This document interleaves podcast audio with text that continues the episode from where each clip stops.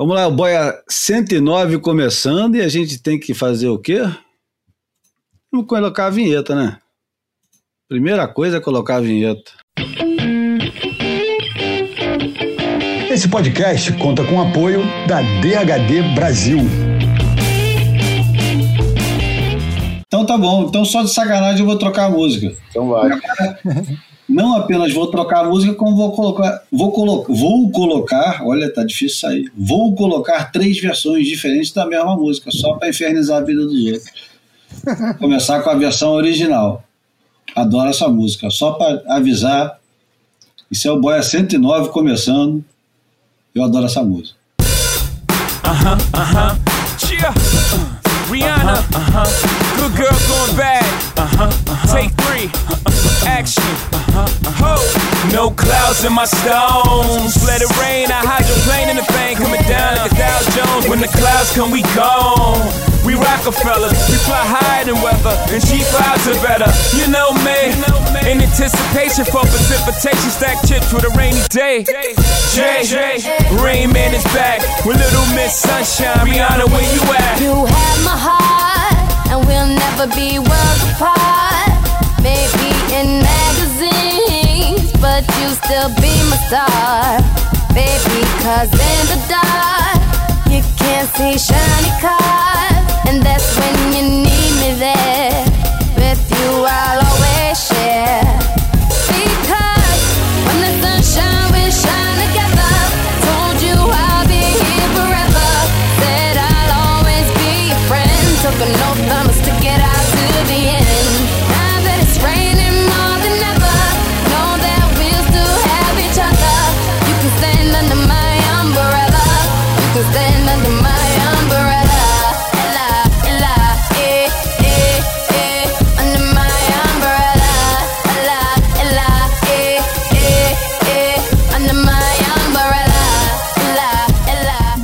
número 109, começando com a Rihanna. Quem que a gente tem aqui no Brasil parecido com a Rihanna? Ninguém, né? Mas, Ninguém. Mas o, o Pablo Vittar, vou te dizer, tem mais views no YouTube do que a Rihanna. Estou falando sério. Essa música da Rihanna é uma coisa de louco, cara. A música é tão boa que o Manic Street Preachers, que é uma banda galesa, não é gaulesa como o Asterix, é galesa. Gravou uma versão exclusiva para uma coletânea que o New Music Express fez quando ainda era publicado em papel e que é mais ou menos assim.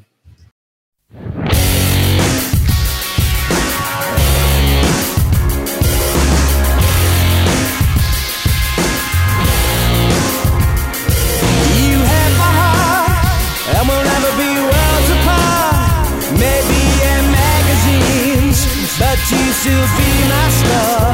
Baby, cause in the dark You can't see shiny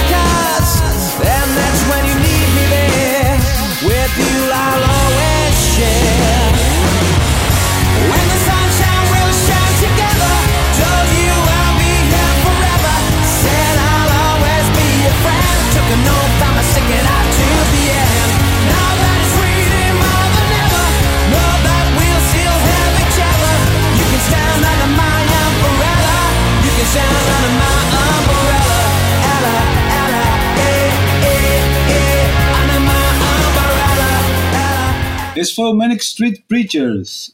Conhece é, a história dessa banda, João? Aliás, olá, João, como vão as coisas? Oi, Viteu, boa noite. Uma olhada no boa noite agora, tava indo pra cima dele, fingi que foi e não foi. Boa noite. Não, conheço não. Conheço a história do Manic Street Preachers, não. Parece uma daquelas bandas que tem aqueles nomes que eu gosto de misturar, tipo... Fun Loving Preachers. Ou... ou é, tem vários, dá pra brincar com vários desses, assim. Alien Sex Fiend. Exatamente.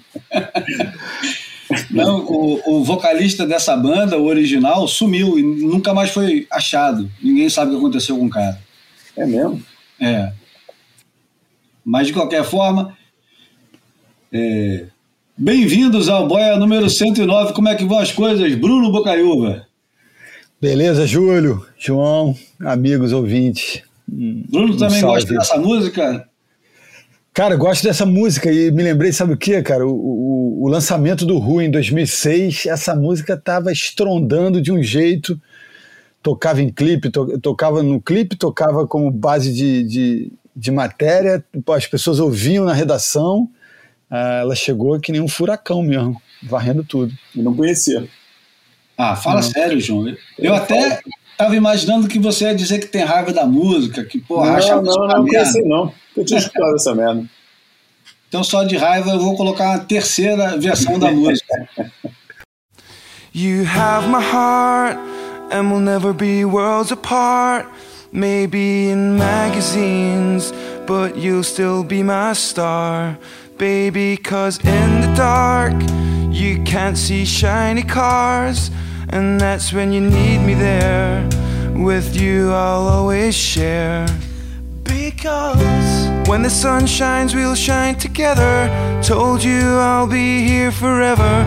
Said I'll always be a friend. Took an oath I'ma stick it out till the end. Now that it's raining more than ever, know that we'll still have each other. You can stand under my umbrella. You can stand under my umbrella. These fancy things. Isso é o Bife Clyro. Nem sei que diabos é isso, mas achei interessante. É um daqueles álbuns que a BBC faz só de bandas tocando versões ao vivo de todo tipo de música. Pode ser clássico novo, antigo, pode ser Tame Impala, pode ser Rihanna, pode ser é, Run DMC, qualquer coisa os caras colocam, tem que tocar ao vivo.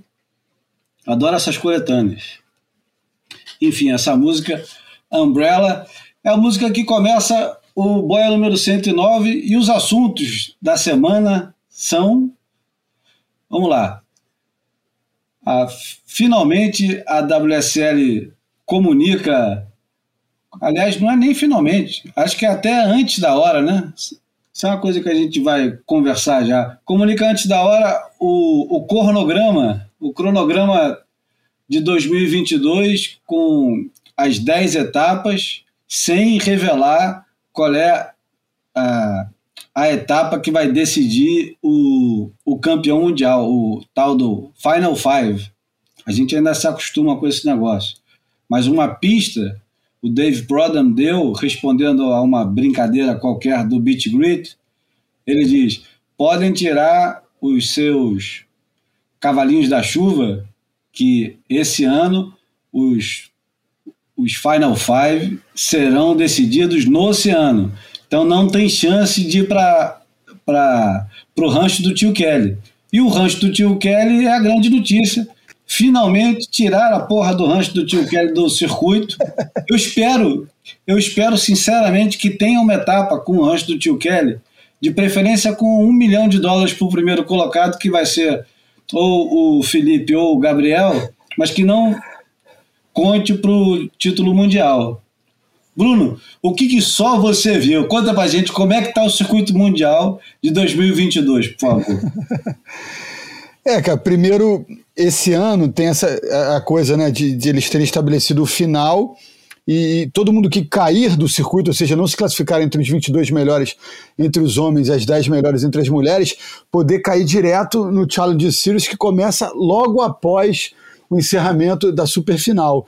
Ano que vem eles fizeram uma coisa mais engenhosa, eu acho que por conta de ter dado tempo para programar, que é um corte que eles já desejavam fazer, né, depois de cinco etapas, o, o, top, o top masculino é, cai de, do, do 36, né, que é o top 34 mais dois wildcards, cai para o top 22 mais dois wildcards. Então, em números gerais, o, o, masculino sai de 36 para 24 e o feminino sai de 18 para 12.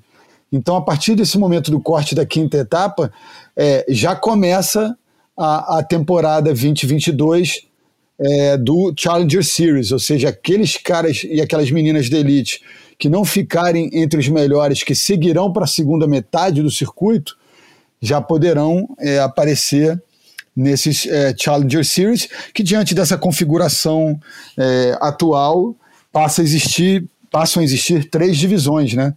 O, o, o QS, como a gente conhece, passa a ser um circuito bem regionalizado, o Challenger Series, que será essa, essa de verdade a, a plataforma de lançamento para a galera ou se requalificar ou se qualificar para a elite do surf mundial, né? Então a gente tem né, é, essas cinco primeiras etapas, pipeline no final de janeiro, né? O Pipe Masters começando o tour no final de janeiro e início de fevereiro, na sequência Sunset em meados de fevereiro, e aí é, deixando o arquipélago havaiano para ir para bater na esquina de seu João Valente e, e famílias e amigos de Portugal, Peniche, Portugal, é, de 3 a 13 de março, e aí sair da Europa, a galera vai viajar bastante em 2022, com essa, não vai ter muito, a única perna de fato vai ser essa perna do, do início no Havaí, depois é evento, aí ah, tem a perna da Austrália, minto, desculpa, então vamos lá, sem tanto falatório, depois de Peniche eles seguem para abril em, em, na Austrália, Bells Beach de 10 a 20 de abril,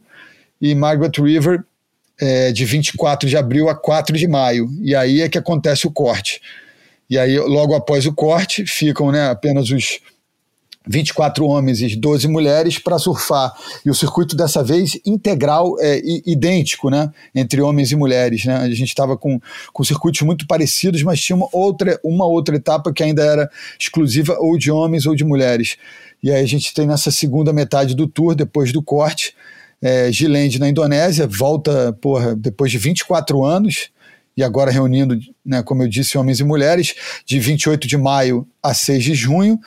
E aí, é, Trestles, que volta a fazer parte do circuito e não com a super final, Califórnia, Estados Unidos, de 15 de junho a 22 de junho. E aí sim, o aguardado retorno para o Brasil, é, final de junho, 27 de junho a 4 de julho, Saquarema, Rio de Janeiro, Brasil.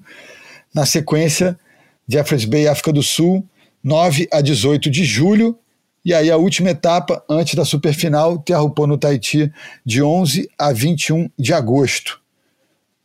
E aí a superfinal entre 7 e 18 de setembro, e aquele, aquela siglazinha que às vezes confunde a galera, que é, é TBA, né? É, TBA, que é To Be Announced, ou seja, será anunciada ainda.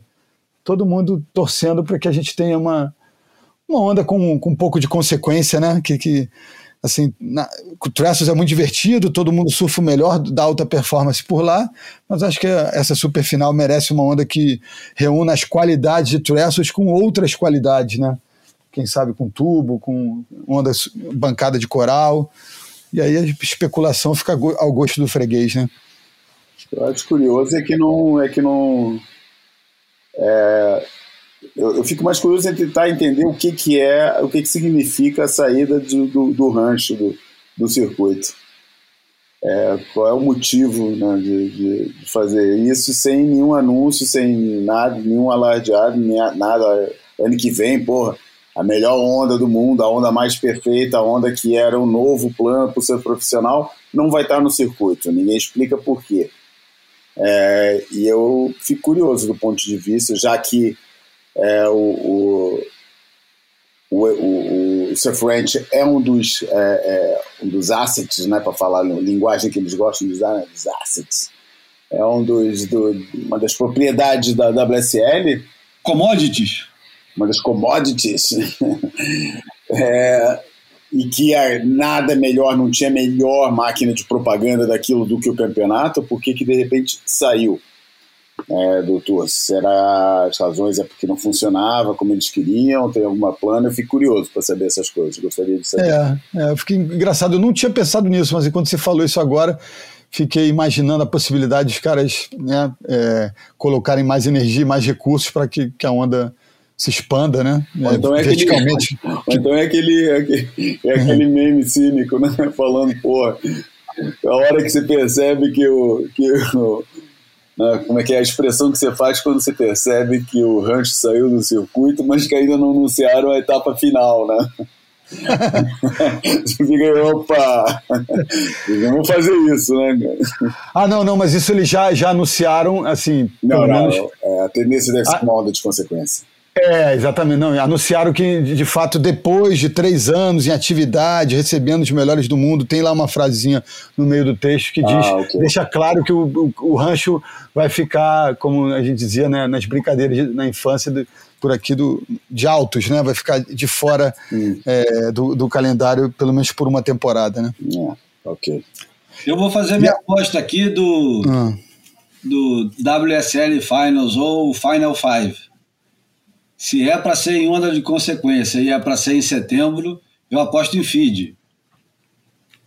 porra, eu, eu já tinha votado até na- na- no meu quadradinho digital, já tinha votado nessa, então eu sigo com, com a relatoria.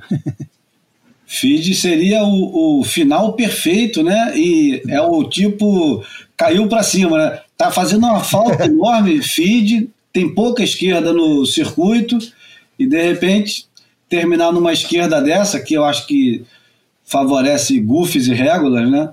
Eu acho que os régulas é, ficariam tão satisfeitos quanto os goofs em feed, principalmente pelo domínio que os régulas, normal, régulas têm normalmente naquela onda, né? É verdade. Vide Kelly, Andy e outros, né? E na verdade era, era a favorita de 10 entre 10, né? É, então todo mundo acho que se- se- quem competiu à época que, que, que Fiji fazia parte sente saudade, quem não competiu acho que espera ansiosamente a possibilidade de competir. Só queria lembrar que com o Challenger Series a gente vai ver é, picos e que já fizeram parte da- do, do Tour de Elite de volta ao calendário como como Snapper na Gold Coast, né? Enfim, Hamilton ainda vai manter o US Open, Ericeira em Portugal vai receber um challenge e inclusive a região de Lande na França também.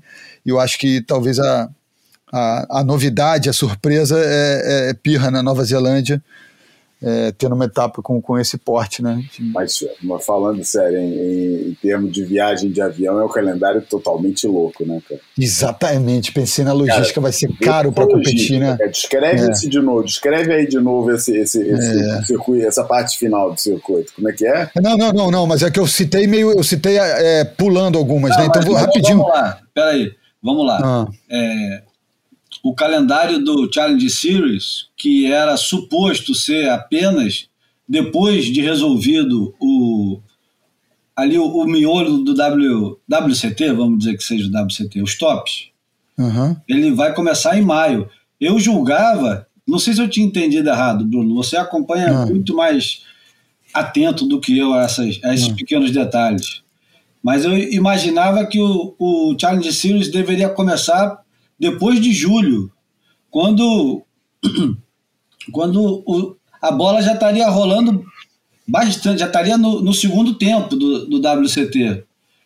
E pelo que eu estou vendo aqui, começa Gold Coast em maio, depois Manly é, continua em maio, Balito, na África do Sul, em julho, Huntington em julho. Aliás, Huntington em julho é aquela loucura, né? Porque É, auge do verão. é. Férias escolares, Vamos é. fazer um aqui também na Joaquina em janeiro, para ver se, para ver qual dos dois enche mais a praia, qual dos dois é, dá mais confusão, né? Eu tenho É. excelentes memórias da Joaquina no verão, aliás, Porra, quem não tem, né? Aquilo que era o, o Ender Summer. né?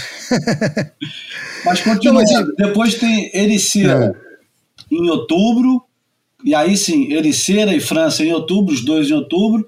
Novembro, Nova Zelândia e Haleiva em no finalzinho de novembro, início de dezembro. Até que olhando por aqui, É. é, faz algum sentido, exceto pelo fato do cara sair da França e ir para Nova Zelândia, E depois ir pro Havaí. de- depois ir para o Havaí. É, é, É, haja tá- dinheiro para passagem, né? É, mas sabe que a gente é, reclamou de logística, mas ah, se a gente é, olhar com atenção, tem o seguinte: é, o- o- a Elite, é, essa primeira metade do Tour da Elite 2022, ele termina com a perna australiana, né? É, a gente tem, tem aqui, ó. Bells de 10 a 20 de abril e Margaret River de 24 de abril a 4 de maio, beleza? Então, assim, quem cair da Elite vai ter essa consolação de continuar na Austrália e surfar Gold Coast e Manly, porque os dois, as duas primeiras etapas do Challenger Series serão na Austrália. Então, quem cair da Elite vai competir dois eventos da Elite na Austrália e dois eventos do, do, do Challenger Series na Austrália. Então, ah, então vai estar fará... no segundo tempo mesmo, tá certo. É, é faz sentido. Estar. Colou uma coisa com a outra. E sabe uma coisa que eu percebi, que eu acho que pouca gente percebeu? Se a gente vai lá para o final em Haleiva, novembro, é, e a gente imaginar que 2023, o calendário da Elite vai, vai, vai ser parecido com o de 2022, ou seja, começar com Pipe Masters na data do Volcom, antigo Volcom, né, do, do QS, e depois para Sunset, a gente vai ter reeditada a, pô, digníssima, celebrada e recentemente esquecida Tríplice Coroa Havaiana, né? porque a gente tem Haleiva com, com esse final do, do Challenger Series de 2022 e o início do, do circuito de elite em 2023, caso eles, é, repito, eles, é, eles reproduzam um, um, circuito de 2023 parecido com o de 2022, né?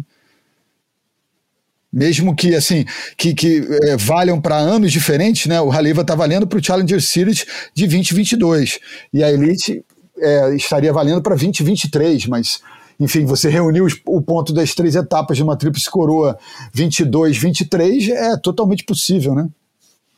Então, assim, não sei se eu embaralhei a cabeça da galera, mas é porque eu percebi. É, e, e eu, eu acho que tem muita gente saudosa da Tríplice Coroa Havaiana e tem gente que nem percebeu que perdeu é, é, é essa, as pérolas, né? Perdeu essa, essa narrativa da, das etapas do Havaí e essa celebração que era, né? Enfim. Mas no calendário desse ano tá o, o tríplice, a tríplice coroa. Tem, né? Tem, porque Tem. a gente termina em Haleiva também, né? Então é isso. É que não, não, eles não alardearam, mas então tá, tá claro que fizeram um esforço para reunir as três etapas é, juntas de novo, né? Mas nesse eu... momento deve ter mais gente saudosa do, o Qualifying Series do que da Tríplice Coroa. pelo menos, é verdade, né, cara? Pelo menos entre é. os competidores profissionais é. que resolveram fazer esse esporte Caramba, profissão, né, cara? Porra. Cadê, cara? Cadê o Qualifying, cara? Cadê o é. regional? Cadê, cara? Cadê? Bom, isso traz, isso traz um, um, novo argumento, aliás, um, um novo assunto para a gente conversar, que é com o novo desenho no, nova estrutura da, dos circuitos regionais, podem aparecer novas oportunidades para países que não têm tanta representatividade e a gente precisa aqui conversar também sobre a tão debatida ou criticada é, representatividade do Havaí e da América do Norte, né? Porque agora o, o, o povo que vai poder competir no Challenger são cinco homens da África do Sul e três mulheres. Seis da Ásia e seis mulheres. Da Austrália são dez homens e, dez, e oito mulheres. Da Europa, dez homens e oito mulheres. Do Havaí, sete homens e seis mulheres. Da América do Norte, excluindo o Havaí, atenção, são 10 homens e 8 mulheres. E da América do Sul inteira, 10 homens e 5 mulheres. Parece um absurdo quando você olha e fala assim: caramba, mas por que, que a América do Sul tem 5 mulheres se o, o Havaí tem 6? É só você perceber a, a quantidade de mulheres que tem no circuito mundial representando hoje a América do Sul. Eu acho que é muito menor do que a quantidade de havaianas. Mas é claro, essas coisas só vão ser corrigidas quando igualadas, mas acho que vai demorar um tempinho para igualar. Você, João, você acha que isso é igualado é, dando o mesmo número para todo mundo? Ou você acha que isso vai ser igualado aos poucos?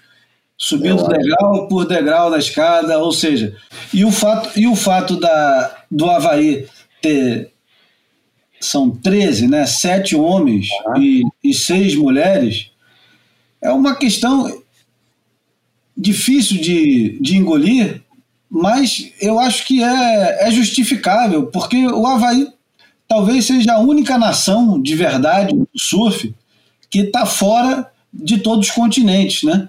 É quase como é quase como a Austrália, né? A Austrália na verdade tem 10 homens, quando na verdade antigamente o escritório que representava a Austrália na ASP ainda Era Australásia, juntava Austrália e Ásia. Era tudo junto. Era Indonésia, Japão, é, Filipinas, Austrália, tudo, Nova Zelândia, todo mundo vinha da Australásia.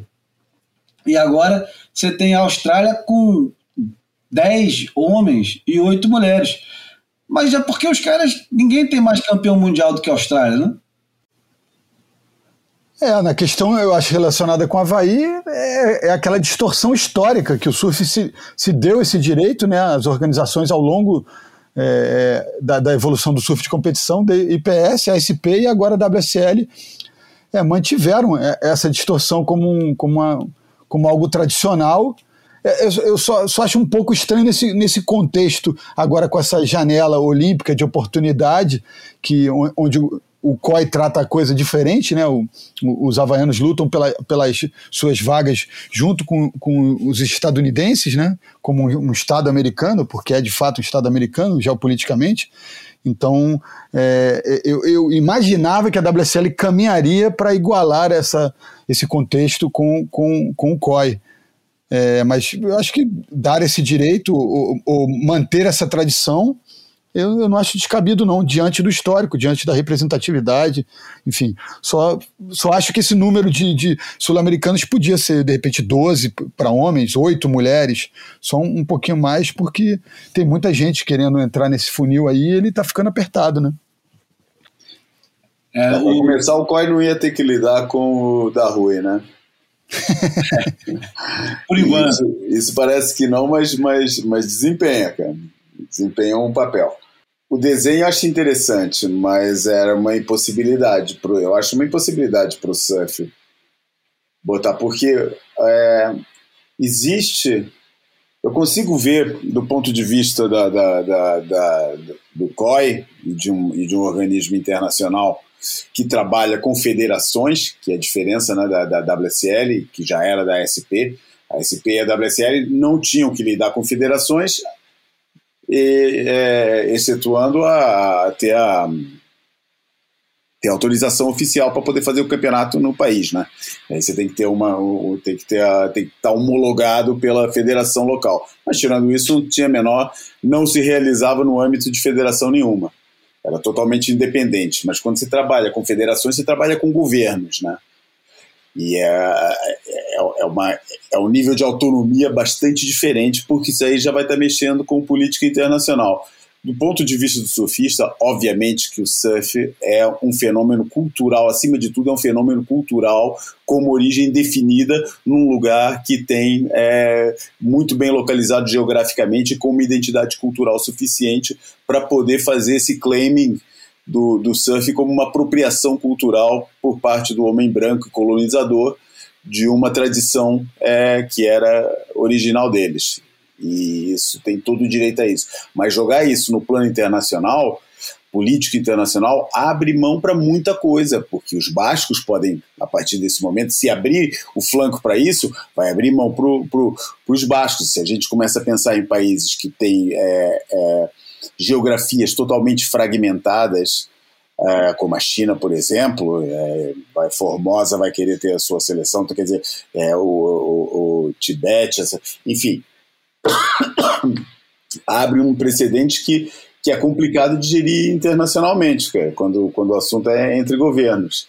É, eu, não dá para comparar a, a, autonomia da, da, da, WSL em relação a essa questão com a que a ISA tem, né? só pelo esse fator de lidar com federações.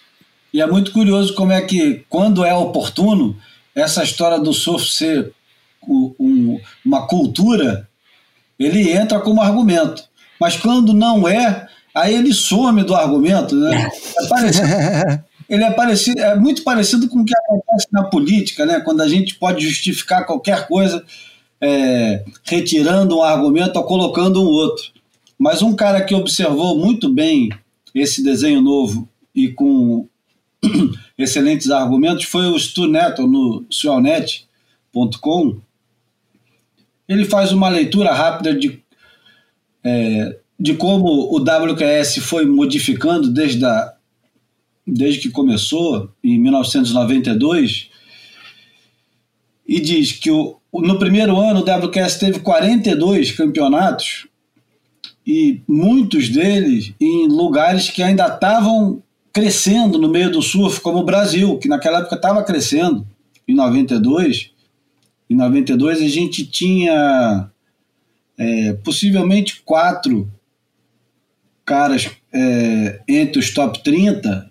Eu não me lembro se quatro ou três em 92. O Bruno deve ter isso na cabeça melhor, mas também não é muito importante. E devia ter mais ou menos é, 15 a 20 surfistas correndo a sério o WQS e uns 40 naquele bafafá, nos quais eu me incluía.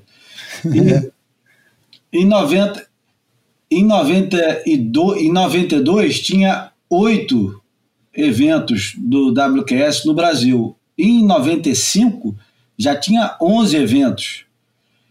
E ele é, lembra muito bem, coisa que nem eu lembrava e nem o Bruno lembrava também, que tornava possível, alguns circuitos tornavam possível que você se classificasse para o WCT sem precisar sair do seu país. O circuito americano era muito forte, mas todas as etapas eram uma ou duas estrelas. Então acabava que era difícil você se classificar é, só competindo nos Estados Unidos, apesar de que no Havaí tinha os campeonatos que valiam mais. Mas no Brasil tinham muitos eventos e alguns com mais de três ou quatro estrelas. Em 95, o brasileiro Joca Júnior foi o primeiro surfista a se qualificar sem precisar sair do país. Apesar de que eu acho que ele ganha o um campeonato no Japão naquele ano. Eu não sei se foi em 95, mas eu me lembro que o Joca Júnior ou fez a final ou ganhou um campeonato no Japão. O Data Surf 95 não foi que foi 95 foi o ano que o Saka ganhou no, no, no Hawaii, né? No Japão. No, Hawaii, no Japão, no Japão. Então ele, ele argumenta, em cima desse argumento do, do que o Joca Júnior se classificou sem precisar sair, ele fala que esse negócio pode acabar dando certo quando começam a aparecer etapas na Indonésia. E acaba que a, a Indonésia é, pode ter uma representatividade, como já, tá, como já começou a ter né, com o Rio Waida. Como é que é o nome do outro camarada, o Bruno? É o Rio Waida e o outro é o Onei Anuar. Ah, já está um tempinho até. E tem uma menina também, né, Kailane Johnson então, é, sem contar com os japoneses, né? Então, eu acho que o, o, o, WQS, do jeito que a gente conhecia, que virou regional, e os Challengers, podem, podem ganhar, sim, nesse, nesse negócio, em diversidade.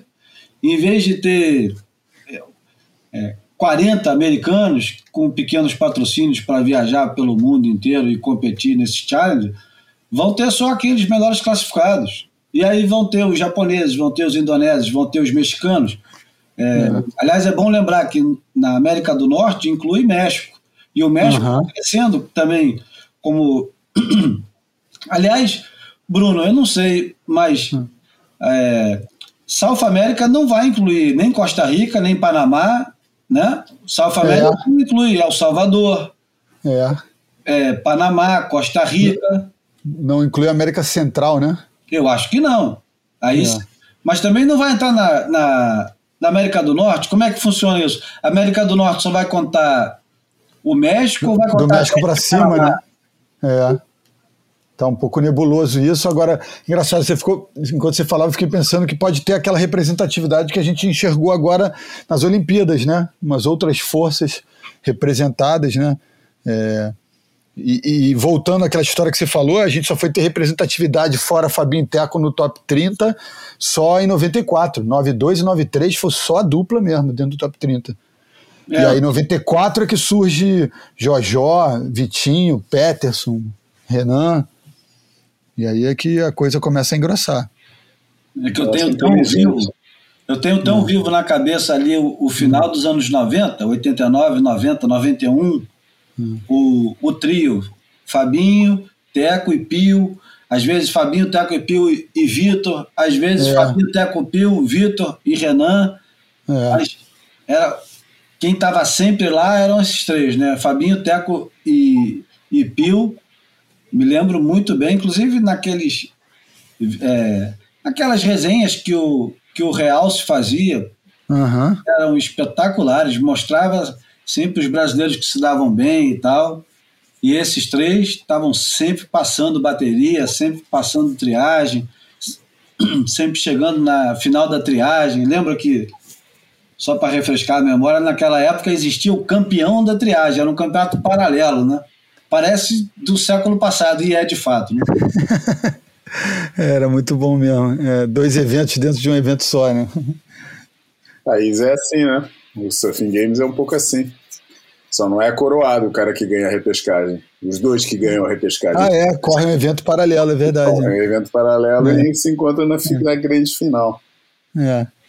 Mas acho que foi muito, sinceramente, acho que foi bem inteligente, né? acho esse, essa, essa opção do Challenger, essa divisão por, vamos chamar, números clausos, né? Do, do Challenger, da composição do Challenger, é uma, uma, foi uma jogada bem inteligente por parte da WSL.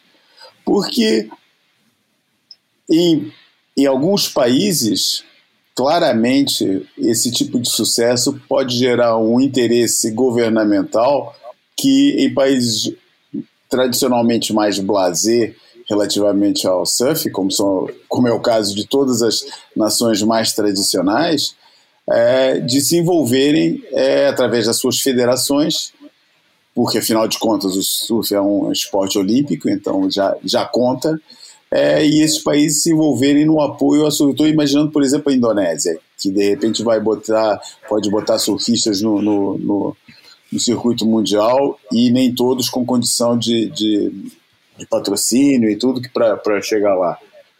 O governo tem todo o interesse em apoiar o, o, o, através do Ministério do Esporte tem todo o interesse de apoiar esses surfistas. E para outros países que não normalmente não tem esse tipo de representatividade, vamos imaginar, são vários desses países, a maioria desses novos países aí nunca tiveram surfista no World Tour, né? Nunca tiveram um surfista competindo no circuito mundial. E isso é uma chance muito grande de isso vir a acontecer. Isso gera uma, uma, uma, uma janela de oportunidade muito grande para eles. E, e, eu acredito que para esses países é muito mais fácil você conseguir um apoio oficial para os seus surfistas do que para países onde já é tradicional é, ah, a presença é. de surfistas no, no, no, circuito mundial. Esse discurso já, né, já atingiu o, o, máximo que pôde atingir, né? Ou seja, é a WSL entrando pelo campo da ISA, que é o campo das federações, o campo que mexe com o interesse, só que através da captação de. É, é, só que através não. Também através da captação de recursos, mas por outra via, não a do apoio oficial que todas as federações são sujeitas no, normalmente, né, pelo menos em Portugal e na maioria dos países que eu conheço. Né, as federações são é, parte do orçamento de Estado, é destinado às federações nos programas de incentivo ao, ao esporte. Né? E, e esse é o modelo da ISA e das federações, e a WSL vai tentar pegar isso através de patrocínios, num primeiro nível pelos surfistas, num segundo nível pela organização de eventos, porque tendo surfistas é, representando um país no, no, no, no, circuito mundial, é uma razão maior para é, organizar provas do qualifying e tentar incrementar a presença desses surfistas. O que tem que estar muito bem desenhado é como é o acesso de vagas, o número de vagas que é destinado a cada país, a cada região. Isso tem que estar muito bem explicado para os surfistas, os, os, os agentes locais de cada país avaliarem o interesse de, de realizar campeonatos desses, que no fundo é o negócio da WSL, né? É, que organizem campeonatos no circuito dela, botando o Tule em cima. É, vai ser, eu acho que vai ser curioso acompanhar como, como serão as batalhas para essa representatividade. Eu não, não tenho. Não, eu não tenho certeza e nem tenho dúvida que, confederações e escritórios regionais da WSL vão se enfrentar nesse negócio, né? Opa! É? Temos um participante extra, né? Temos, temos um, um cão que supostamente não deveria latir, mas que late como um. um sei lá como uma música do Pink Floyd. Impressionante. E ele escolhe exatamente na hora que eu vou gravar a porra do boi pra ficar latindo lá. Podia ser a minha, minha vira-latinha aqui, mas ela tá quieta. Até começar a escutar essa, esses latidos. Né? Eu tô de fone, ela não vai escutar, não. Ah, tá. Bom, continuando a, a conversa de, de WSL, a gente pode voltar um pouquinho para comentar algumas consequências do, da Olimpíada e quais são as consequências que podem afetar a WSL. Eu acho que a primeira consequência real, eu, eu acho que foi a, a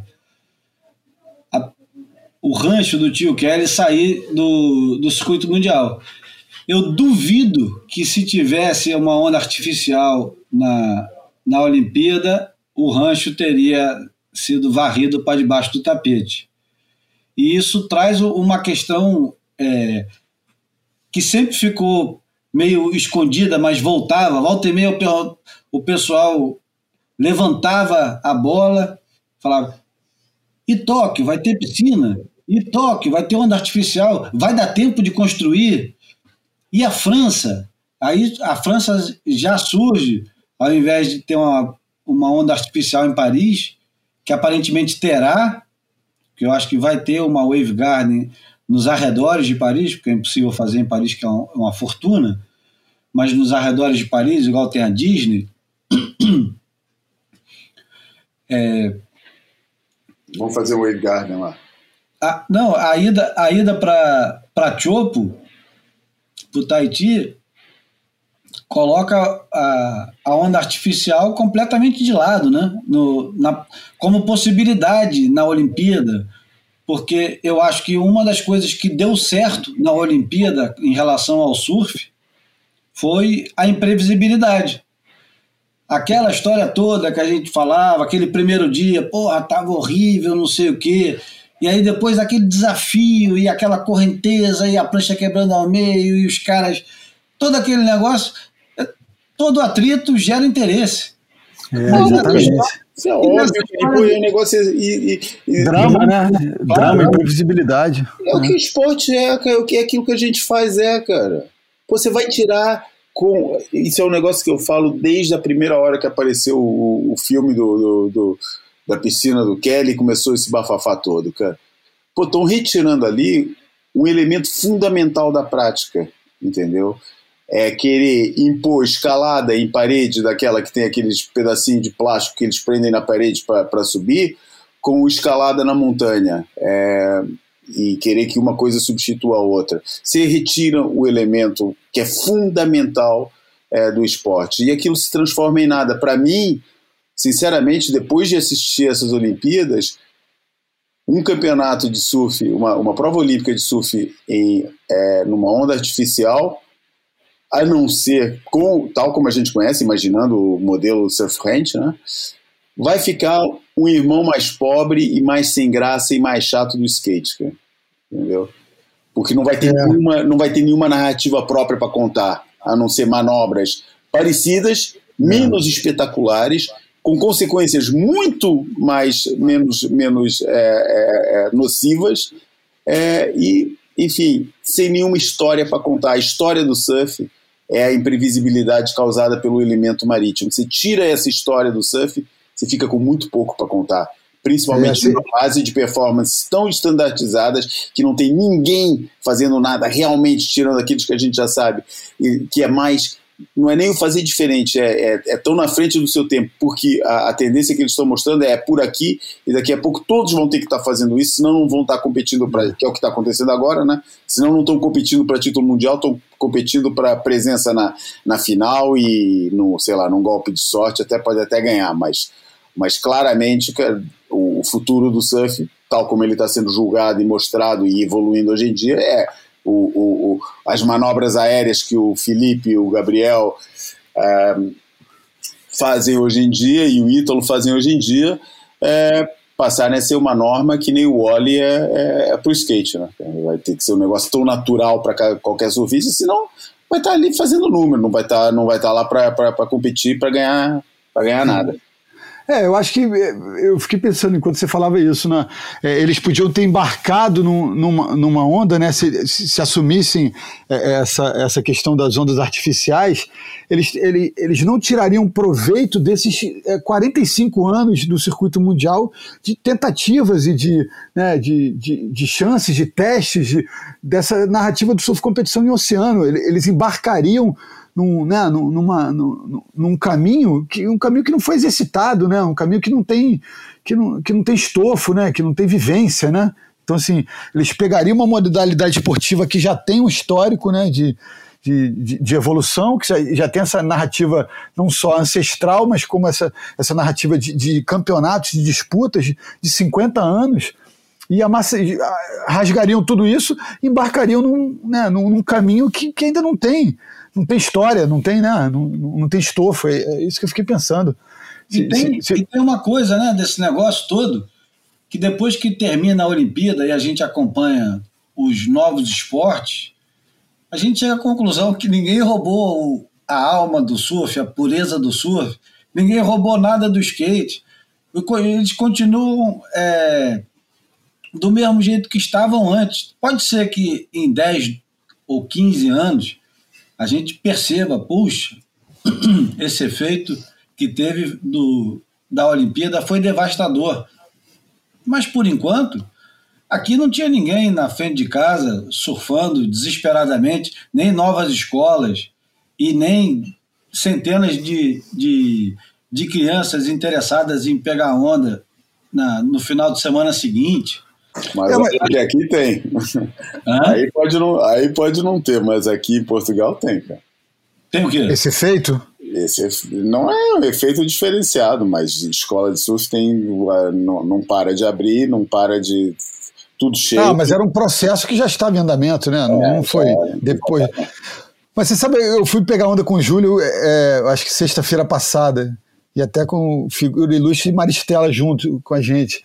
E Algumas pessoas falaram com a gente no, durante o caminho da casa do Júlio para a praia, que são, não chegam nem a três quadras, já era um efeito pós-olímpico. Aí, vai, vai, buscar medalha de ouro? Aí, o, sabe, o, o cara do jogo do bicho, o cara da banca, já, tinha uma, uma visão de gente de fora já projetando a coisa de outra maneira, sabe? E eu fiquei pensando também, o, a, a venda de equipamentos e acessórios de skate numa, num grande site de, de comércio eletrônico no Brasil é, eles registraram 400% de aumento é, na procura por equipamentos de skate depois do, da, da, da, participação do skate nas Olimpíadas. Então, assim, é, é, meio um caminho sem volta, mas eu concordo com o Júlio. Não, a gente não, não perdeu a, a, essência nesse processo. Acho pouco provável. Já existiam. É, eu fico pensando nesse. O Kelvin Hoffler, o garoto que ganhou a medalha de, de, de, prata no skate, ele já é uma, uma figura dessa que, que, representa o pragmatismo no skate, o skatista profissional de competição, que não liga muito para esse entorno da, da, do estilo de vida, que não, que não abraça muito outros elementos né, desse ambiente do skate, é, como, como a galera que diz que vive a, o estilo de vida é, full time é, exercita, sabe? É um, é um, cara que eu, eu, vejo muito parecido com, a, com, a, com, a, com o jeito de lidar do Adriano de Souza, aquele cara que recentemente disse que nunca surfou por lazer na vida. Esses personagens já estavam aí batalhando por um lugar ao sol com, com esse pragmatismo muito determinado, né? De surfista de competição, skatista de competição, e eu quero medalha, eu quero premiação, eu quero dinheiro, eu quero viver disso. É... Mas isso sempre houve, né, cara? Porque como é que você vai definir um cara tipo o Peter Townend? Ele sempre foi esse cara. É, o Damian Hardman, talvez, né? É. O Damian Hardman, o, o Marco é, Lynch. É verdade. É que, é que com o tempo essa, é. essa coisa vai se perdendo, porque o uhum. cara acaba se apaixonando tanto por aquele negócio que vira parte é. sensível do, da, da, da, parte nervosa do sujeito, as sensações todas começam a influenciar toda a vida É. do sujeito. É, por osmose, o cara acaba abraçando sem perceber esses outros elementos, né? Você Agora, um- uma coisa curiosa demais que eu percebi e que a gente vai começar a se dar conta durante o processo da próxima Olimpíada, e eu não sei se isso vai acontecer com os homens, mas com as meninas, sem dúvida nenhuma. A, a filha do Josh Kerr, a Sierra Kerr, ela voltou a andar de skate que ela quer ir para a Olimpíada como surfista e skatista. E a Sky Brown, que foi É. medalha de prata, né? Aham. ela falou que quer ir como surfista na próxima Olimpíada. Então, esse, é- essa integração entre surf e skate na Olimpíada, que pode ser uma coisa fascinante até, porque imagina, cara, 16 anos as meninas vão ter, ou 17, ou 15, isso não faz a menor diferença a idade delas, mas vão ser sem dúvida muito novas. Mas um cara, sei lá, igual o Jackson Dorian, o filho do Shane Dorian, o cara se classifica para representar os Estados Unidos no surf e para representar os Estados Unidos no skate. Imagina você ter, imagina que coisa espetacular e que história vai ser para o esporte é, essa essa coisa inusitada e, e de versatilidade onde a- o camarada ou a menina é, se destacam em dois esportes que parecem tão próximos, mas são infinitamente É. distintos, né? Não, não, não dá para esquecer do, do Sean White, que se não existia é, é, esse, exatamente. é, esse cenário olímpico, o cara ganhou X Games como skatista e ganhou Olimpíadas de Inverno como snowboarder, né? Então, assim, é, isso já, já, existe. Se a gente pudesse colocar o surf no meio dessa equação, seria genial. E o Júlio lembrou bem, porque a Sky Brown é, é, é capaz dela conseguir esse feito, né? Porque ela já medalhou no skate e ela surfa super bem. Talvez no surf ela precise só de uma evolução física, corporal, para ela ter um pouco mais de, de, de punch, né? De, de, de força. Porque técnica ela já tem. Ela já, já daria uma dura técnica, assim, pelo menos nas meninas da divisão de acesso. Né? O Sean White é o maior, é o maior nome que já surgiu, do, a maior celebridade do, do campo do- dos esportes de ação, vocês acham? Eu acho que ele é maior que Tony Hawk, que Kelly Slater, que Led É. Hamilton, que Garrett Pô, mas- McNamara. Quem é que é o maior hoje em dia? É, não, a mas- celebridade- Qual é a maior uma- celebridade já surgida no mundo dos esportes de ação? É, é, é. Acho que depende da, de onde é feita essa leitura, por que é feita essa leitura, né? Mas é, será que o cara perde força ao, ao desempenhar nos dois ou ele ganha força, né?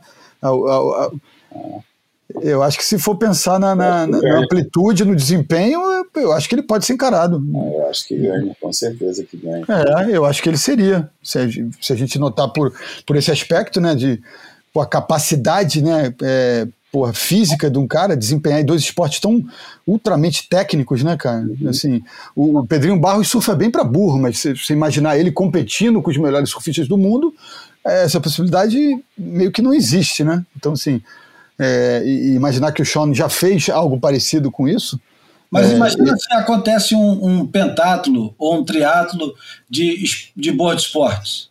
Ia ser do Porra. cacete. Imagina se os caras têm que competir skate, surf e.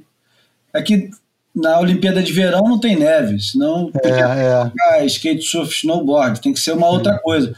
Pode ser duas é, modalidades de skate, street e, e bowl com surf. é. Aí ter um campeão de tudo. Ia ser do cacete. É verdade. E teve gente agora que se, é, teve gente advogando para entrada do longboard, né? Já que o skate ganhou o parque e o street, seria interessante o, o surf ter duas modalidades pra, pra, de representação, né? Só falta botar o stand-up também no meio da conversa. e aí já passa pro foil também, e já faz, a, Aí, pô, vamos faz recuperar um festival o de verão. skimming, né, cara? Hã? Skimming, cara. Porra. Vamos botar o Brad Denko para o Brad Donkey. É verdade, ó. Fink. É, a gente tem o Lucas Fink, moleque campeão do mundo, brasileiro, hein? Ó, tá vendo? É.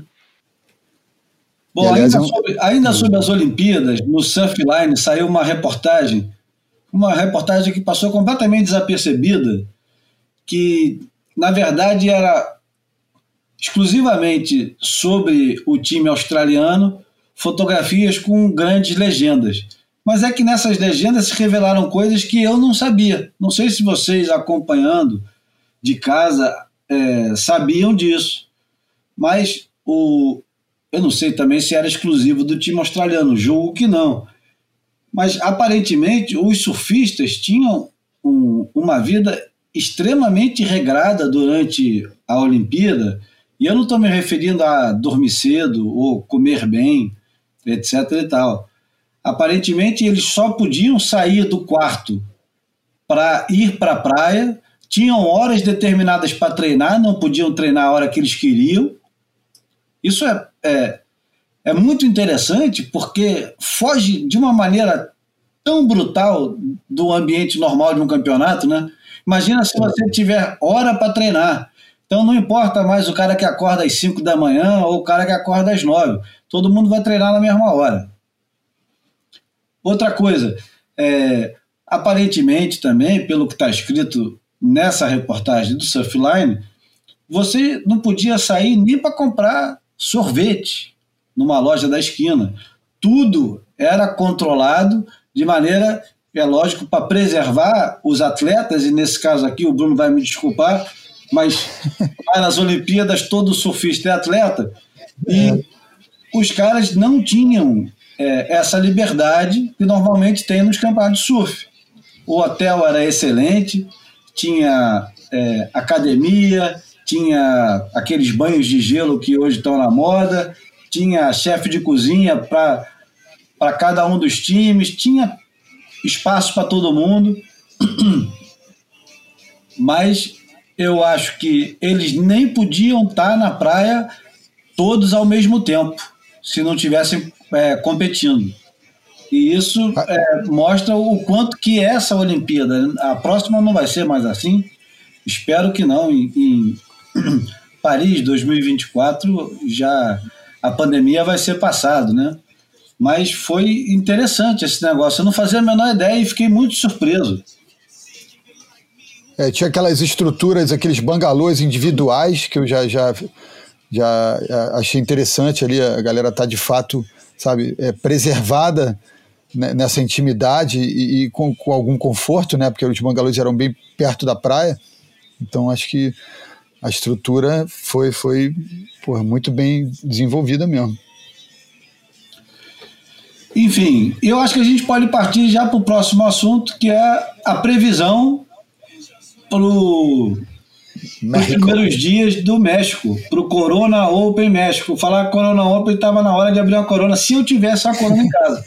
Mas no caso, estou tomando aqui minha cervejinha, comprei da criatura mesmo, que é o, o que o dinheiro dá para pagar, porque a Corona não dá para pagar seis reais numa garrafinha de Corona, tá de brincadeira. Bom, o primeiro dia do campeonato, que é amanhã, dia 10 de agosto, estamos gravando hoje na segunda-feira, para que você possa ouvir amanhã, dia 10 de agosto. Não, peraí, peraí, que tem um motivo também, meu irmão. Tu me deu uns parabéns, eu não vou antecipar os parabéns, não. Só vou dizer que amanhã é aniversário do Júlio, pô. Exatamente. Amanhã eu dou, amanhã eu dou os parabéns. Para mim falta. É.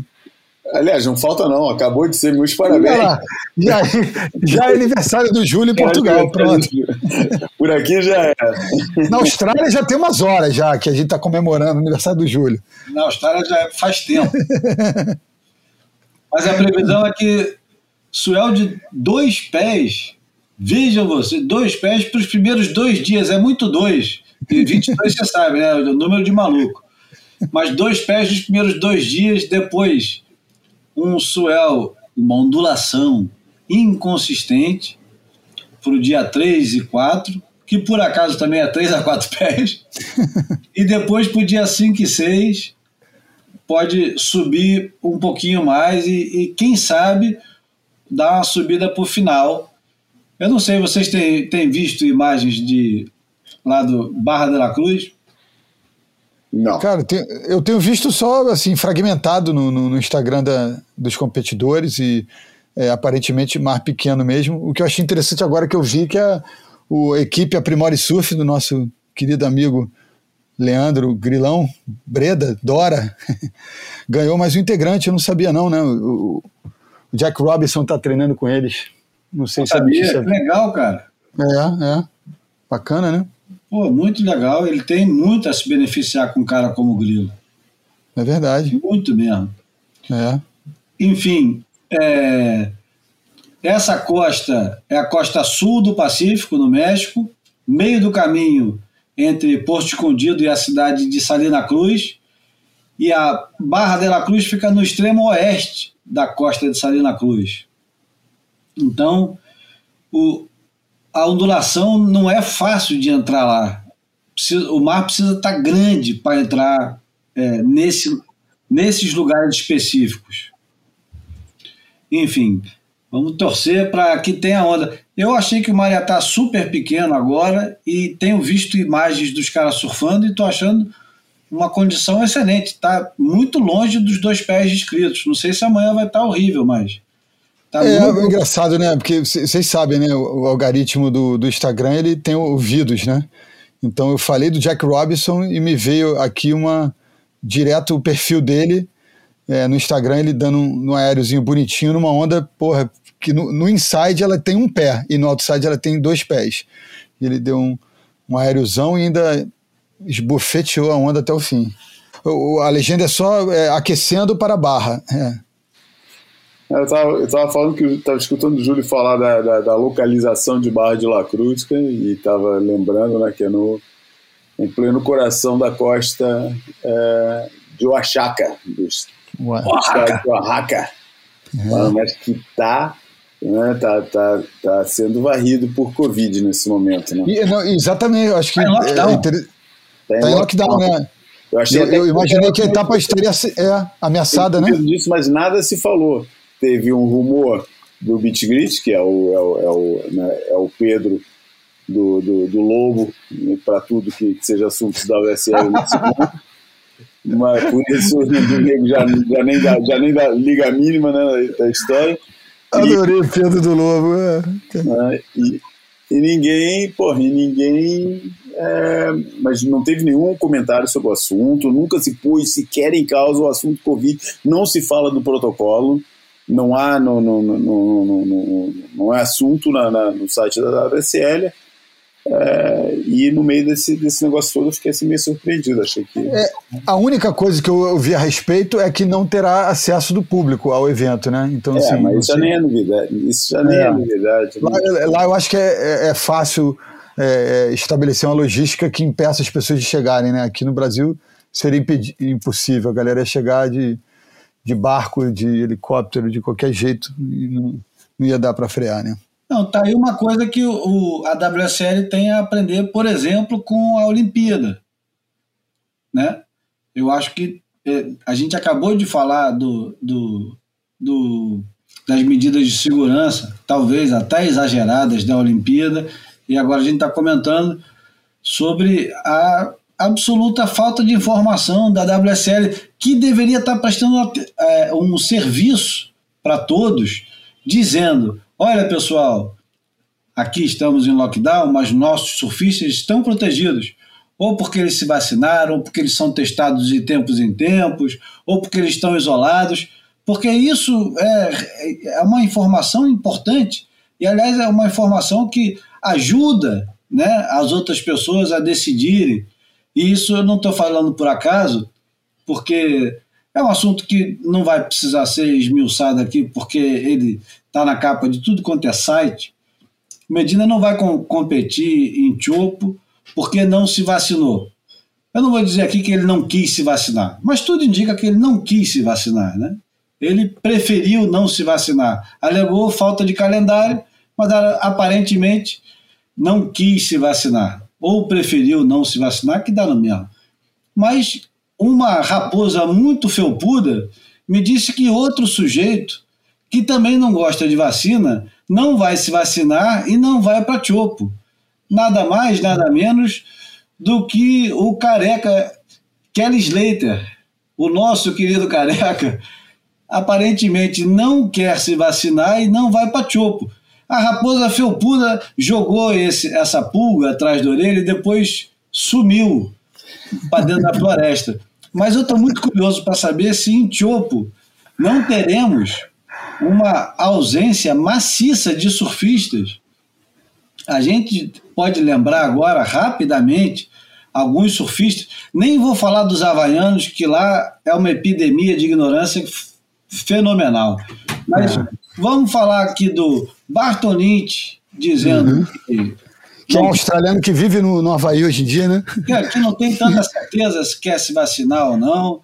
Estamos falando aqui do Tej Burrow, que disse também que não se vacine, ele apenas, ele não apenas diz que não vai se vacinar, que é uma escolha dele, uma escolha egoísta, né? mas é uma escolha dele, mas ele recomenda que os outros não se vacinem. É curioso, porque esse assunto de vacina hoje em dia virou uma coisa, como quase tudo vira hoje em dia, uma coisa de fla-flu. Então, quando você vai no restaurante, ah, eu sou vegano, eu não como isso. Tem ovo? É. Eu, eu sou eu sou vegano, não posso comer ovo. Ah, não, eu sou eu, não, vacina não. Mas é. o senhor entende que a vacina não é para o senhor, é para todos. Todo mundo. Se for para se fuder, todo mundo se fode junto. Vai só você que é muito inteligente que não vai se fuder porque você não vai tomar vacina. Então, o senhor está de parabéns. Esse negócio da vacina é, é uma sandice sem tamanho. Não há discussão possível na vacina. Agora, é óbvio que, desde jornalistas celebrados como o Pepe Escobar, que vive dizendo que a vacina é um grande truque das big farmas para impor aos governos e a todo mundo. Enfim, a melhor coisa a se fazer nessas horas é assistir uma série inglesa chamada Utopia, que fala exatamente disso, de um plano maligno de fazer uma vacina mundial para matar boa parte da população e, enfim, acabar com o problema da fome, da quantidade de gente que tem no planeta. Mas é apenas uma série excelente, espetacular. Recomendo que vocês assistam. Mas toma a porra da vacina, cara. Aqui é, os dois estão vacinados, é só para avisar. Porra, é, esperando ansiosamente a segunda dose. e nem me lembro direito que de marca também não, mas. Bom, vamos, vamos pro almanac ou imagem falada? Qual dos dois agora? Já, já saímos logo do, da zona de conflito. isso, isso. Pula, pula. Vamos lá. Pula. Vai para o almanac, ordem alfabética. Então vamos para o almanac. Almanac flutuante. Olha, o almanac flutuante de hoje é de 1975. Mais precisamente, setembro, outubro de 1975. Ano 1, número 3, Brasil Surf, a primeira revista brasileira de surf custava na época 10 cruzeiros. Oh, meu Deus. Mais barato do que eu falava. Eu pensava, lembrava de 16, afinal. Na capa, parece que é o Fedoca. Eu acho que é o Fedoca na foto do Rogério Erlich. E no índice, uma foto que me assombrou durante anos e anos e anos. Uma, duas, três, quatro, cinco ondas alinhadas, lindas, lindas, lindas dizendo assim: Doces Memórias de uma Viagem ao Sul. A fotografia do Kerry Donovan. Não faço a menor ideia de quem seja.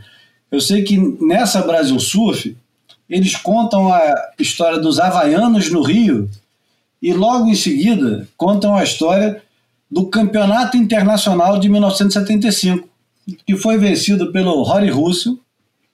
Em segundo lugar, Michael Hickman, Fuji, que se não estou enganado era o era um cameraman, não tenho certeza. Em terceiro, PP. Quarto, Rico. Quinto, Lourenço Ipanema, o Lery. E em sexto, Mudinho. E eu tomo a liberdade de ler a descrição da Brasil Surf, que é uma volta ao tempo, para o pessoal, é, pelo menos, saber um pouquinho do que aconteceu naquele ano longínquo de 1975, antes do circuito mundial. Quem escreveu? Hã? Quem escreveu? É claro que não tem assinado, né? típico, típico. É, não tem assinado e no meio da, da matéria tem o, os toques já. É engraçado pra cacete. Em vez de ter um SNI, surfista não identificado, tem o JNI, né? Jornalista não identificado. Então vamos lá. Aproveitando a oportunidade de se encontrar aqui nove surfistas internacionais, foi programado um campeonato entre, entre esses surfistas e alguns dos melhores surfistas brasileiros com a organização de Magno e Aqua Center. É claro que se pretendia dar uma ideia das diferenças e qualidades de uns e de outros.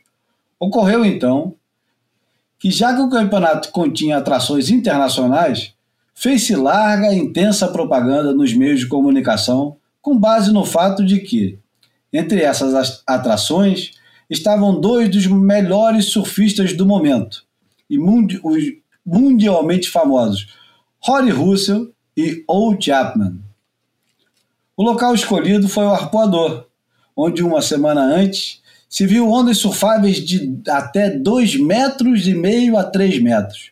Porém, quando começou o dia do campeonato, aconteceu o que já se esperava e que caracterizou a estada dos concorrentes aqui: a ausência de ondas.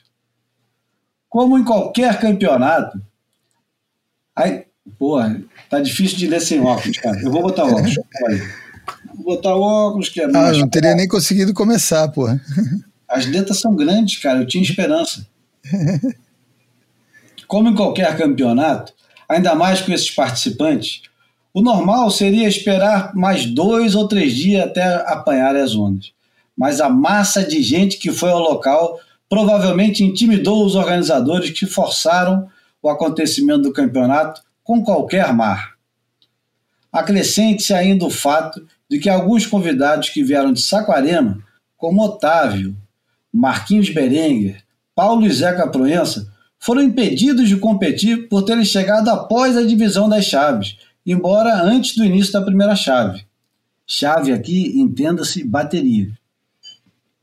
Foram os, seguintes, foram os seguintes os participantes: PP, Cadinho, Elmo, Sérgio Amsler, Mudinho, Betão, Iso, Rico, Jorge Pritman, Lourenço, Rory Russell, Old Chapman, Ricky Goodman, Michael Hickman, Kenny Morrow, Mike Burkemeyer, Bill Trevor e Kerry Donovan, da Nova Zelândia. Tá aí o fotógrafo daquela onda lá que eu acabei de narrar no índice. O campeonato foi realizado em três chaves. O primeiro a entrar na água foi Old Chapman, que curiosamente virou uma bela vaca na sua primeira onda. Realmente era muito difícil para os havaianos conseguirem sobressair no mar de poucas ondas. O que pôde se notar foi a soltura de Russell, o estilo de Fuji e o surf alegre diferente de Ou. Ou Ao. É claro que os brasileiros teriam que radicalizar mais, pois além de estarem mais acostumados às ondas do arpoador, teriam de fazer de tudo para sair à frente das estrelas internacionais.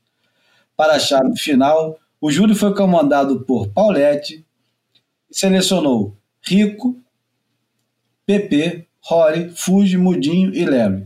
Não cabe aqui discutir o fato, discutir ou comentar o resultado. O fato é que os seis fizeram bem mais do que as ondas permitiram e que, apesar do resultado, não foi tão grande a supremacia dos havaianos. Já falei qual foi a colocação final, mas isso, naquela época o, o campeonato não terminava com isso. O campeonato terminava sempre com campeonato de remada. Foi realizado ainda logo após o campeonato de surf um campeonato de remada. O torneio se consistia em percorrer no menor tempo a distância entre o arpoador e o pia, devendo-se contornar as boias colocadas e voltar ao ponto de origem. Logo na largada, já se podia dizer que os dois vencedores, Rico e Old Chapman, sairiam na frente deixando os outros concorrentes para trás.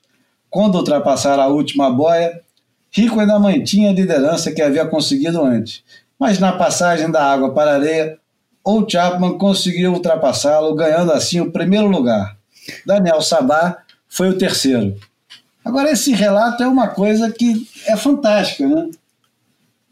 Eu, eu, eu gostaria, inclusive, já que isso aqui é o almanac, cabe tudo dentro do almanac, Eu vou ler os classificados e alguns dos toques.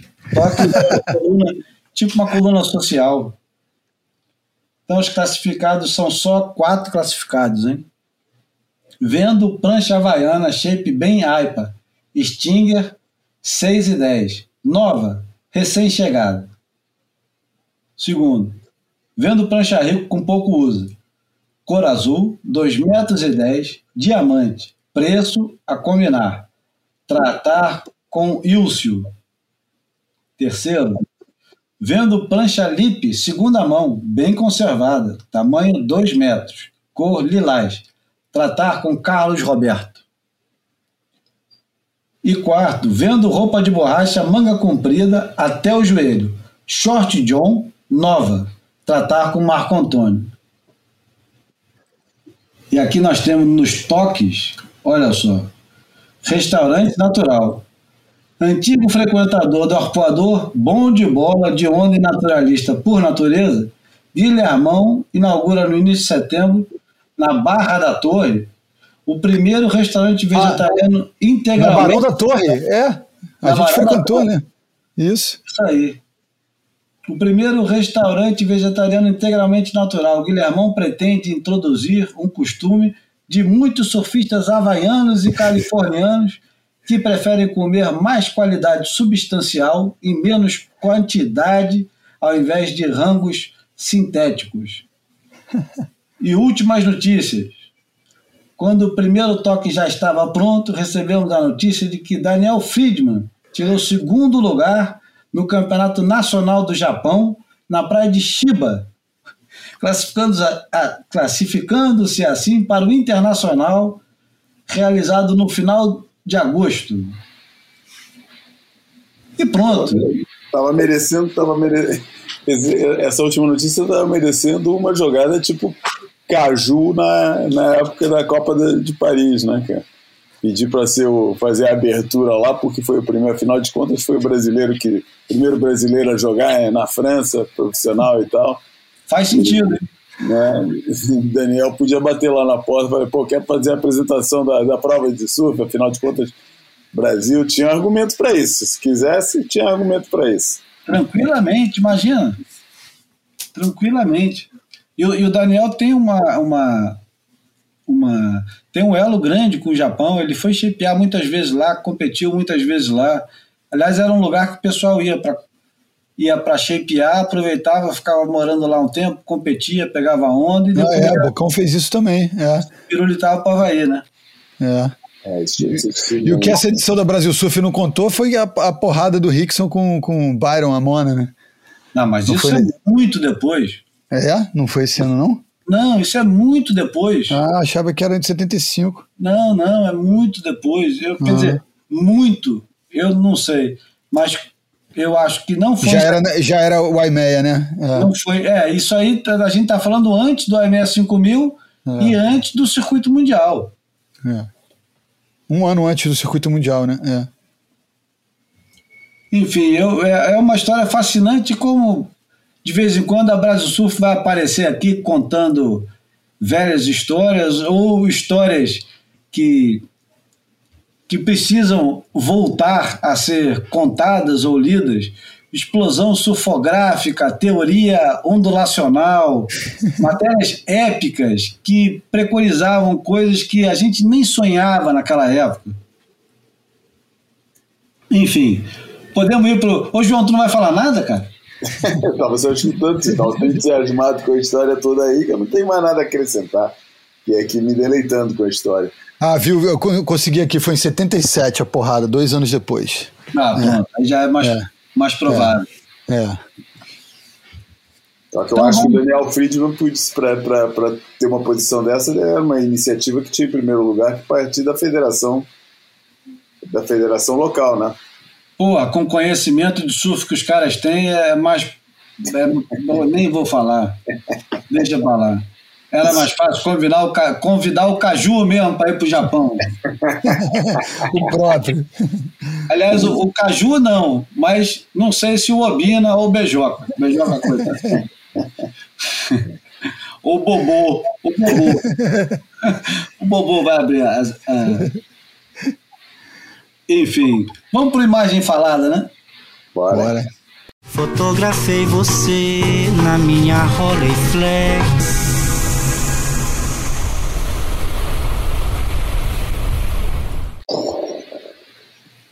Esse, esse, esse negócio ficou bom, João.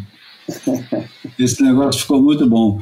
A imagem falada de hoje é a capa de um disco de 1977. E a capa traz uma fotografia do Dennis Wilson, um dos irmãos Wilson do Beach Boys, o- os grandes Beach Boys. E é um dos caras menos celebrados dos Beach Boys, porque teve uma vida trágica. O Dennis Wilson lançou esse disco em 1977 e, e o nome do disco é Pacific Ocean Blue. Ele era, um, ele era conhecido o- por ser o único surfista de verdade dos Beach Boys. Os Beach Boys cresceram muito em torno da imagem deles e, e daquela febre que teve de surf na Califórnia, depois do que a gente comentou aqui, da Gidget, etc. e tal. É um, é um álbum que trazia a fotografia do, do Dennis Wilson na capa, já com cabelo longo e barba.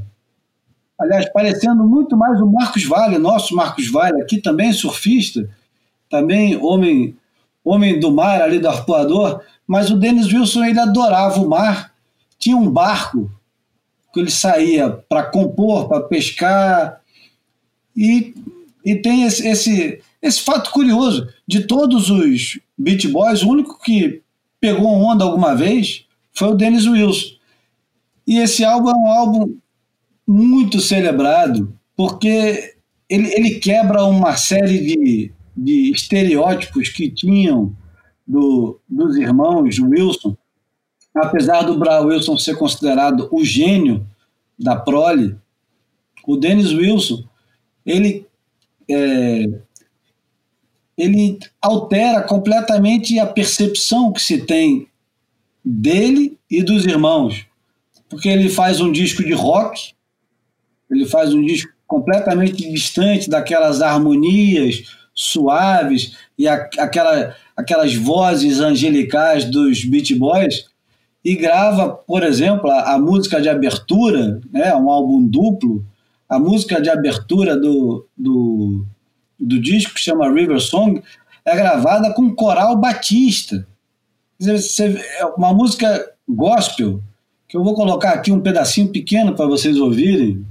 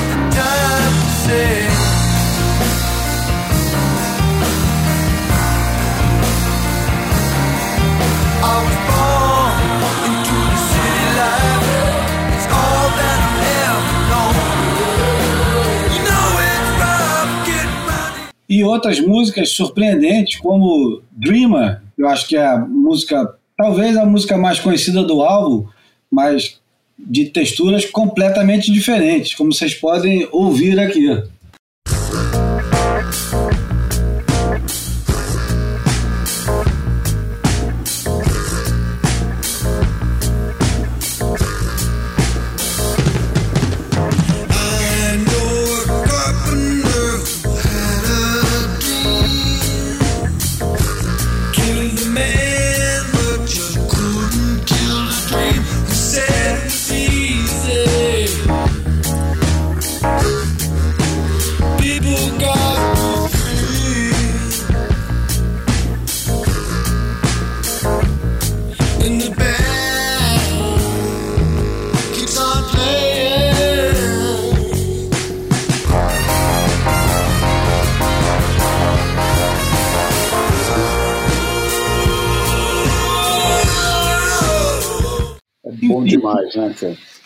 Muito bom.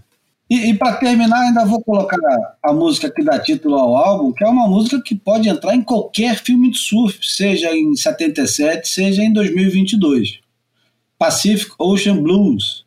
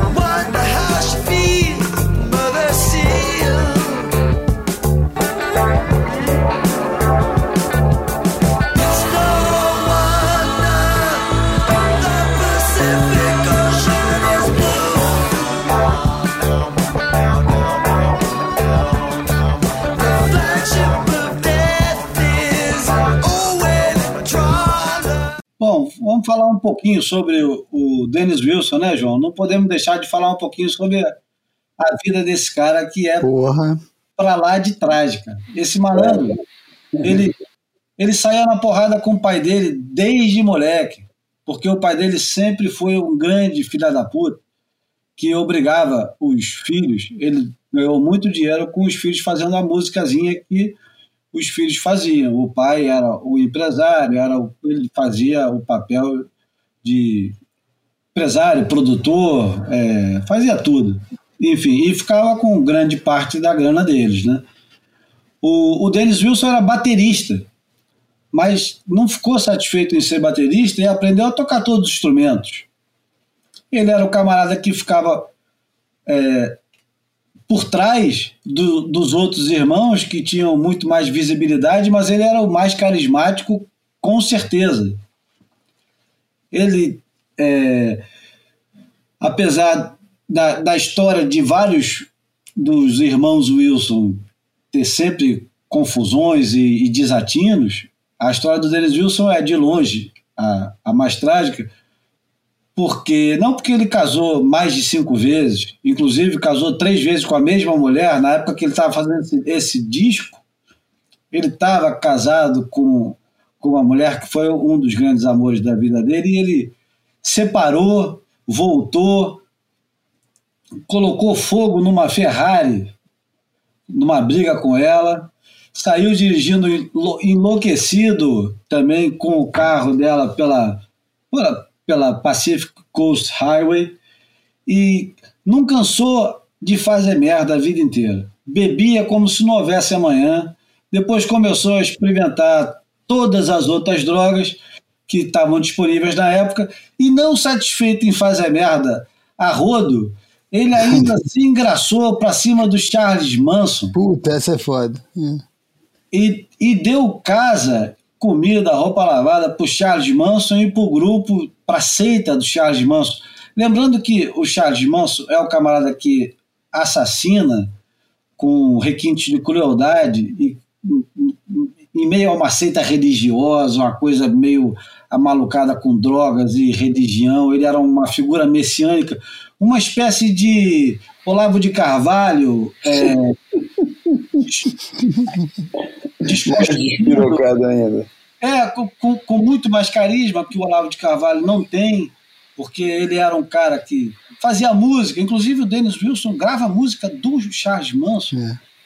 E o E o Charles Charles Manson, Manson gravou para a editora, da, do, pra editora da- dos Beach Boys, né? e, e ele, o, o Charles Manson assassina a esposa do, do, do Roman Polanski, diretor polonês, genial, que era casado com a Sharon Tate. A Sharon Tate era uma das mulheres mais lindas do mundo na época. Aliás, o, o Tarantino, no último filme dele, Ah, é que era? Once Upon a Time in Hollywood, né? Isso. que Era uma vez em Hollywood, né? isso, era uma vez em Hollywood. Tem a australiana lindíssima, Margot Robbie, fazendo o papel da Sharon Tate.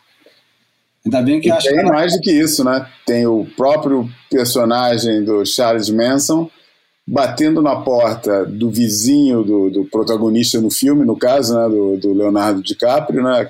Ele vai bater na porta do vizinho procurando pelo Dennis Wilson.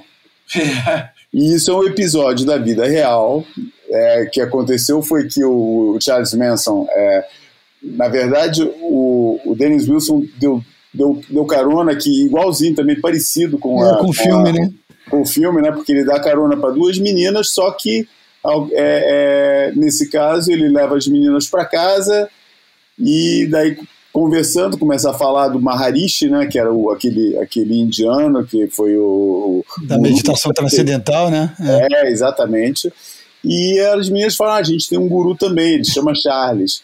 E organizaram, e, e, o, e, o e aí eles se conheceram, e o Charles Manson, do jeito que ele era, e principalmente porque também na época é, é, tinha esse nível de liberação, né? Porra, acabou indo morar ele, mas as 10, 20 meninas que eram da, da família e, e foram morar junto na casa do, do, do, do Dennis Wilson, e com, com proveito, pro, pro- obviamente, também para o dono né, da casa. É, e daí eles ficaram lá esse tempo todo, o Charles, o Charles Manson querendo é, é, fazer uma, uma carreira né, é, musical, o Dennis Wilson apresentando ele para geral, fa- botando ele, né, mostrando para Neil Young, para uma porrada de gente, mas nunca pegou o negócio por um motivo ou por outro. Eles ainda gravaram, é, é, Boys gravaram uma música dele, o Dennis Wilson gravou uma música dele, mudou o título e não deu crédito, enfim, deu uma briga assim. E ele também já estava meio de saco cheio do, do, do- de ter aquela galera toda na casa, e o jeito que ele arrumou de sair foi o leasing da casa que ele estava morando lá em, naquela zona, em Laurel Canyon, estava tava terminando, e ele simplesmente abandonou, saiu da casa, não avisou nada para ninguém, e a hora que o leasing acabou, o, o proprietário da casa é que expulsou o Manson e a família, que o, o Dennis já estava longe, não queria nem saber disso. Muito depois, ou alguns meses depois, é que aconteceu a história da, da Sharon Tate do, e do, dos assassinatos de Cielo Drive. É, e o Charles Manson segue preso até hoje, né? Segue, Segue preso. preso, não, segue morto, acho. Acho que ele morreu. Ele morreu? Acho que sim. Eu acho que ele estava, eu acho que ele estava vivo, preso e com planos de gravar outro dia. Pesquisa aí, pode pesquisar que eu, Vou procurar. Charles Manson, cadê ele? Mas acho que ele morreu, viu? Eu acho que ele está vivo e tem planos de gravar outro disco. Mas o, o Dennis Wilson, Died em novembro, 19 de novembro de 2017. ah, pronto, então já foi tarde.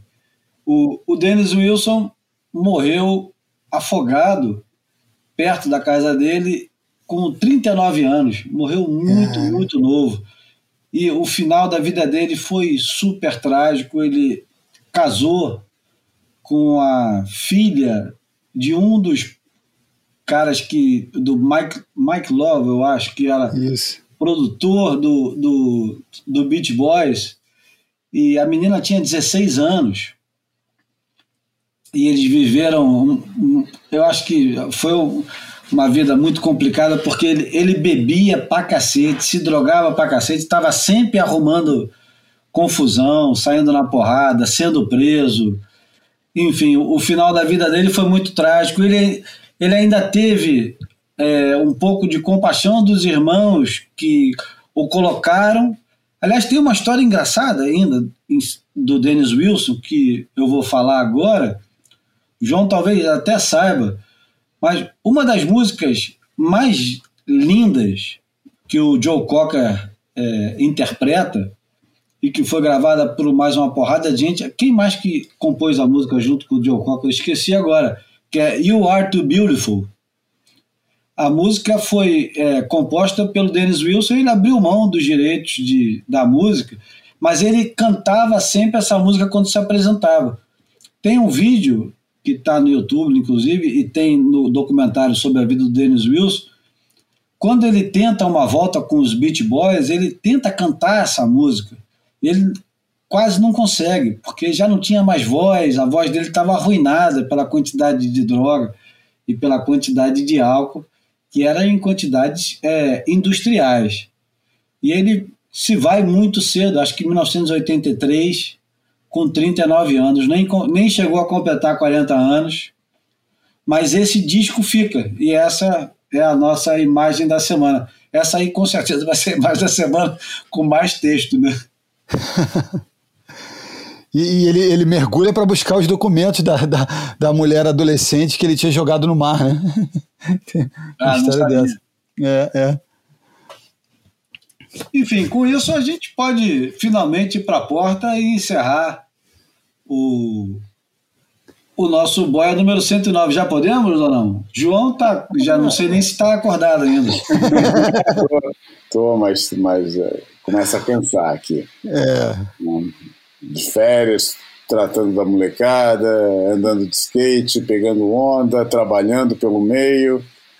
Chega essa hora, é, a máquina já começa a desligar automaticamente. né?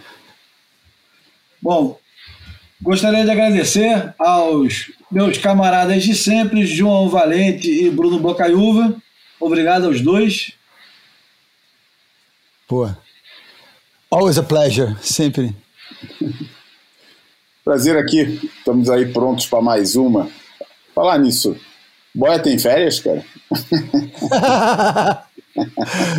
Nunca nos perguntamos sobre isso, né? Incansável Júlio, tantas terças-feiras ao longo de tantas semanas. A gente tem que perguntar para os caras que nos ouvem. Se a gente for deixar os caras sem o boia, que é cobrado é, com Não se, veemência, deixa ninguém, não se deixa ninguém sem boia, diria É. um, um bom marinheiro, né? Nessa, nesse mar da vida. É. Exato. Mas, é, não, mas é sério, a gente pode se programar, nos programar e, e deixar gravado para quando, pra quando precisar. Ou quando um quiser tirar férias, não tem problema, os outros matam no peito e levam. Eu vou terminar com uma música. Eu tô numa dúvida atroz aqui se eu termino com, com uma coisa ou outra. Mas a verdade é que eu separei hoje, novamente, depois da Luísa ter vindo, eu separei só música interpretada por mulheres e composta por mulheres. Eu acho que eu vou colocar essa aqui, que é The Chicks. A letra dela é tão boa que eu acho que não tem como evitar. E eu, eu lamento para quem não conhece o idioma do, do bardo, do Shakespeare. Eu não vou traduzir a música, não, mas se vocês prestarem atenção, vocês vão entender os palavrões, pelo menos. É boa a música. Chama Juliana Calm Down. E, e fala sobre, sobre, sobre dançar, como se não houvesse amanhã. Um grande abraço, esse foi o Boia número 109 e a gente se vê na semana que vem. Abraço, João, abraço, Bruno. Grande abraço. Valeu! Juliana, calm down. You know he's about to leave, but don't panic. Don't give him the satisfaction that you can't handle it. Breathe, it'll be okay. And Harper, hold on piece you know he's gonna try to take when he's gone. And you know exactly where he'll try to take it from. Breathe, it'll be okay. Just put on, put on, put on your best shoes and strut the fuck around like you've got nothing to lose.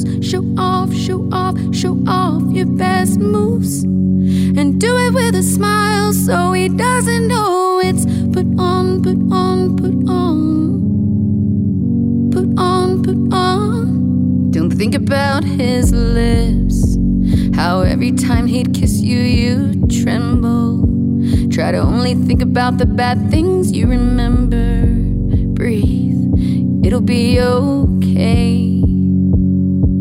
I guess this is the time to remind you sometimes what's going through your head is just a temporary situation, and light will soon be shed. Oh, just put on, put on, put on your best shoes and strut the fuck around like you've got nothing to show off, show off your best moves, and do it with a smile so that no